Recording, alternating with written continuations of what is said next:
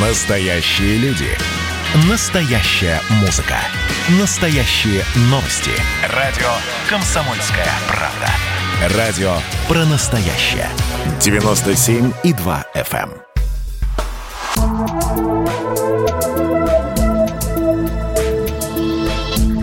Просто космос.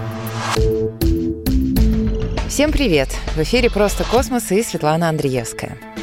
Выйдешь полюбоваться Луной, но мимо будет пролетать лишь сияющая реклама универмага эконом-класса. И никаких тебе звезд.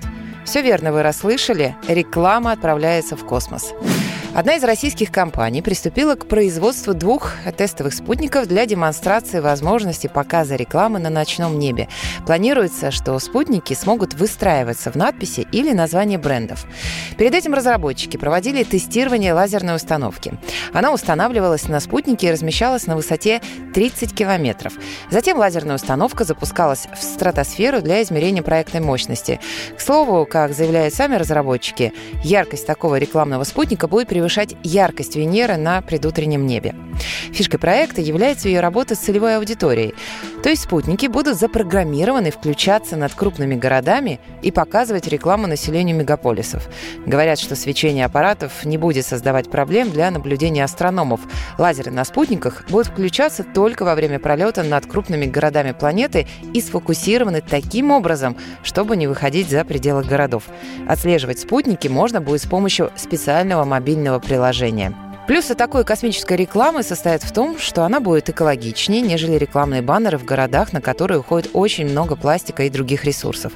К слову, разработчики говорят, что их первым заказчиком станет Всемирный фонд дикой природы. Первые два микроспутника с лазерными диодами, с помощью которых в дальнейшем можно будет писать послания в небе, отправятся на орбиту в 2022 году.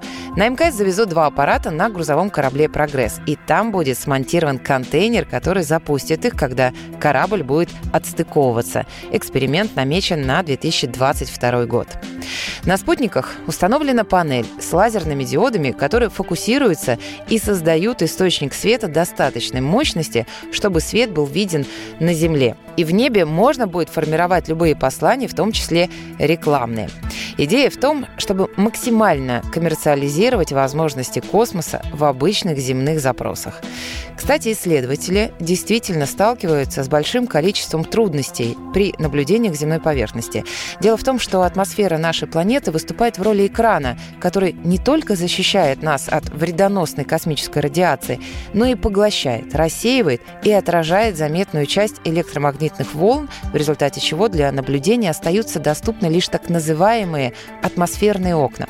Кроме того, радиосигналы от различных объектов в космосе обычно очень слабы, в миллионы раз слабее сигналов, которые используют системы связи. Например, даже сотовый телефон, расположенный на Луне, будет довольно сильным источником радиоизлучения по сравнению с теми, которые приходится исследовать радиоастрономам. Созданные человеком приборы способны генерировать серьезные помехи, которые могут помешать наблюдениям. Одним из решений вышеупомянутых проблем могут стать космические телескопы, которые расположены вдалеке от большинства источников шума. Однако сегодня, к сожалению, нет ни одного такого полноценно работающего инструмента. И, кстати, НАСА профинансировала исследовательский грант на создание километрового радиотелескопа в кратере на обратной стороне Луны. Но об этом в другом выпуске. Просто космос.